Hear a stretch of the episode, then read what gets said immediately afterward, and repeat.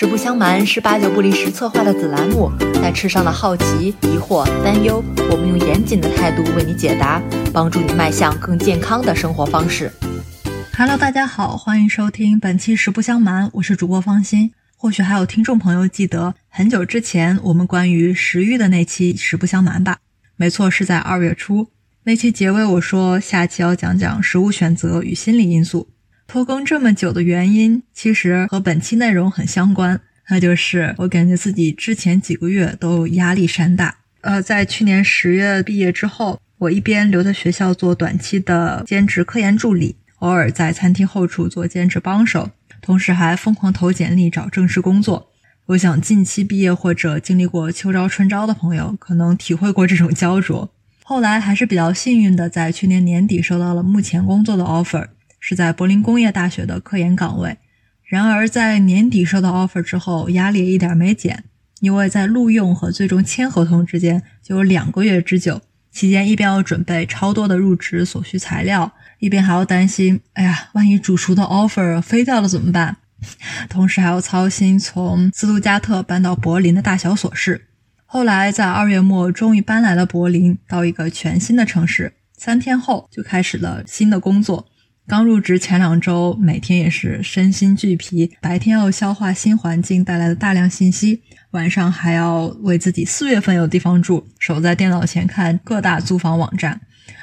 嗯，长话短说，从四月份开始，我才感觉稍微找回了点生活的主动权，以及重新回归了平衡饮食和经常锻炼的生活。作为一个食品专业毕业生和八九不离十播客的主播。我想我在压力大的时候也做不到健康饮食，一方面感觉比较惭愧，一方面也觉得这是很共性的问题。以前我会想，很多人对平衡膳食不重视，主要是因为在知识层面上不了解，所以我们的播客也是把解释饮食相关的误区作为重点。我相信积累知识肯定是必要的，但是有了前面的经历，也是引发了我的思考：我们的生活心态是怎样影响我们的食物选择的？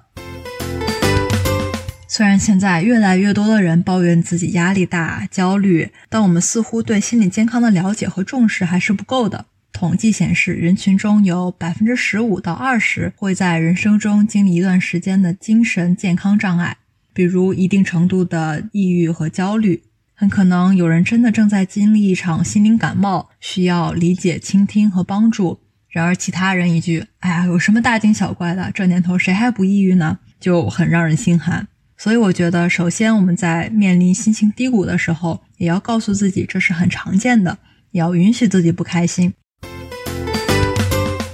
说回正题，饮食和压力之间的联系。先说饮食对心情的影响。我想我们感兴趣的问题是什么食物会让我们心情变好呢？是通常意义上的健康食物，还是高盐、高糖、高脂的肥宅快乐食物呢？我们先看所谓的不健康食物。首先，我们吃了肥宅快乐食物，确实可能会快乐，因为我们潜意识会认为不健康就等于好吃。不过，一些研究表明，不健康食物摄入对于改善情绪的效果，其实和普通食物和健康食物相比，并没有统计学上的显著差异。换种说法，我们在压力下想吃东西，特别是高油盐糖的食物，这种冲动是真的。比如我们之前那期实不相瞒提到，我们大脑中的奖励机制对于这些高热量食物的渴望，其实反映了我们刻在基因里面的对于饥饿的恐惧。如果我们从生理代谢的角度深挖一下不同食物对情绪的影响，就不得不提一个在营养学研究当中很热门的概念——肠脑轴。这个概念，陆月在之前一期实不相瞒，咖啡你真是便秘救星里面也提到过。肠脑轴是发生在胃肠道和中枢神经系统之间的双向生化信号，其中肠道菌群起到了至关重要的作用。肠道菌群的平衡也受到了压力和高脂肪饮食等因素的影响。大家如果点开本期节目的信息 show note，会看到一个很复杂的示意图，描述了饮食压力和心理健康之间的联系。大家其实只需要看上三秒，然后体会到。啊，原来饮食和心理健康关系这么复杂呀，就可以了。在这里呢，我就挑其中一条通路简单说说，就是图上用黑色箭头连起来的路径 A。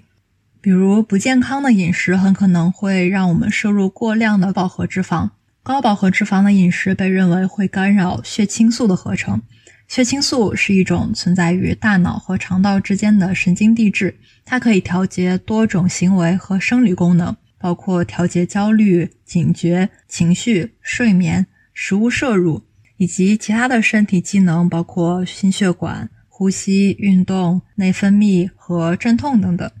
所以，当血清素的合成失调，一方面会直接影响情绪。还可能会影响上面提到的一系列代谢相关的活动，导致肠道微生物组发生变化。接着就会像推倒多米诺骨牌一样，肠道菌群失衡，比如会导致肠道上皮细胞的密闭性降低，释放更多的炎症因子，会影响某些合成多巴胺代谢物的菌群。这些信号都会反馈到大脑，进一步影响新陈代谢，影响我们的情绪。总之，吃了肥宅快乐食物之后，你的快乐不是真正的快乐。接下来，我们再看看健康饮食对情绪的影响。吃较为健康的食物，对于改善情绪的功效还是更有据可依的。比如，健康食物和饮品的代表，摄入适量的坚果、绿茶、咖啡、橄榄油、各种蔬果以及适量的鱼类，其中的抗氧化成分。比如叶酸、维生素 E、欧米伽三、不饱和脂肪酸以及其中多种维生素等等，有助于维持我们的情绪稳定。另外，身体中维生素 D 的水平也和情绪调节乃至抑郁倾向相关。特别是冬天的时候，日照比较少，我们又懒得出门，就很容易缺乏由皮肤接受日照产生的维生素 D。上面提到的这些营养素都具有一定的调节神经递质稳态、减轻身体炎症反应的作用。以维生素 D 为例，它可以影响雌二醇、多巴胺和促炎性细胞因子水平，调节糖皮质激素等。当维生素 D 与中枢神经系统中的维生素 D 受体结合时，它可以调节大脑神经元的功能。说了这么多，回到节目刚开始聊到的这些关于肠道菌群啊、肠脑轴啊这些知识，我之前也知道。但是在特别忙、压力大的时候，也确实没精力、没心情顿顿烹饪有营养均衡的。反而这时候，如果知道越多不健康饮食的弊端，可能越会有负罪感。我们的节目听众很多也是对健康生活方式特别上心的，所以要是真的自己因为最近压力大，连着几天吃外卖、吃快餐，要是一边吃还一边自责，哎呀，我对不起我的胃肠道，对不起我的内分泌系统。相当于我们又给自己添加了一份压力和焦虑，我觉得这样就很不必要了。我自己的体会是，只有解决了导致压力的根源，才能直接解决压力。无论是期末考试、毕业论文，还是堆积如山的工作，而饮食、劳逸结合、积极的心态都是辅助的。我想宽容自己偶尔偏离健康生活的轨道，也可以让我们更柔韧地面对生活的不同节奏。而科学知识的储备、健康生活的决心，可以让我们在健康生活的主干道上更持久的前进。本期节目就到这儿，我们下期再聊。